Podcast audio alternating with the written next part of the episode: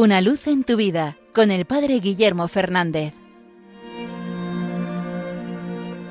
Saludos hermanos de Radio María. El domingo pasado celebrábamos la solemnidad de Jesucristo, Rey del Universo, la última gran fiesta, antes de comenzar un nuevo año litúrgico el próximo domingo con el primer domingo de Adviento.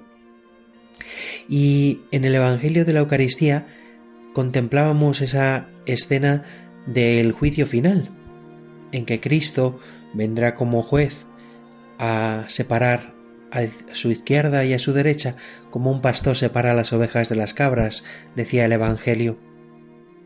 Y allí el criterio del juicio será siempre en la caridad. Cada vez que lo hicisteis con uno de estos mis hermanos más pequeños, conmigo lo hicisteis. Es verdad que uno puede sentir temor ante el juicio del Señor, pero quizás hay tantas cosas que se nos escapan. Como siempre, el arte nos ayuda a acercarnos a estos misterios tan grandes. Cuántos cuadros que representan ese juicio, tantas obras musicales e incluso obras literarias. Y hace poco leía una obra que pretende ser también una especie de alegoría de este juicio final. Es una obra del el autor inglés C.S. Lewis que se ha hecho famosa recientemente porque esos cuentos en un principio infantiles ahora los han llevado a películas. Se llama Las Crónicas de Narnia. Pues en esa serie de libros, en el último de los libros, titulado precisamente La Última Batalla, este autor eh, hace una alegoría de ese juicio final y lo expresa de un modo muy bello.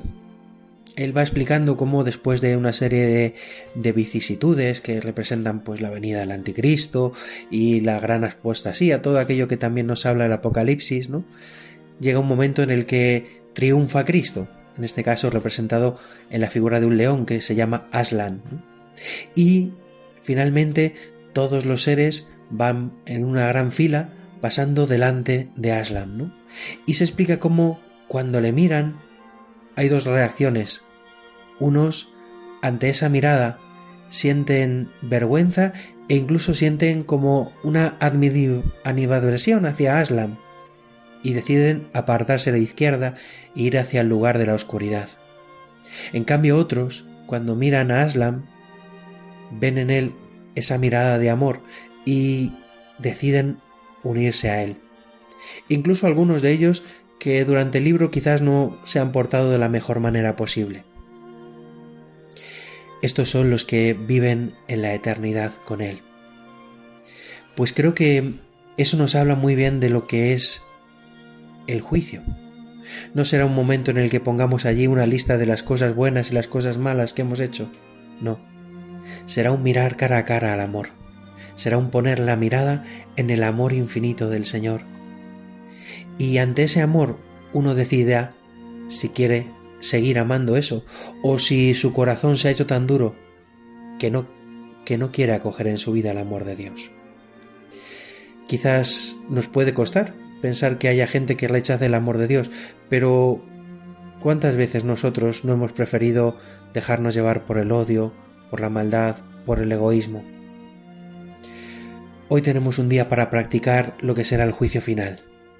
Levantemos la mirada hacia el amor del Señor y decidamos amar como Él nos ama, dejarnos amar por Él y transmitir ese amor. No elijamos nunca endurecer nuestro corazón y rechazar esta oferta de amor del Señor. Una luz en tu vida con el Padre Guillermo Fernández.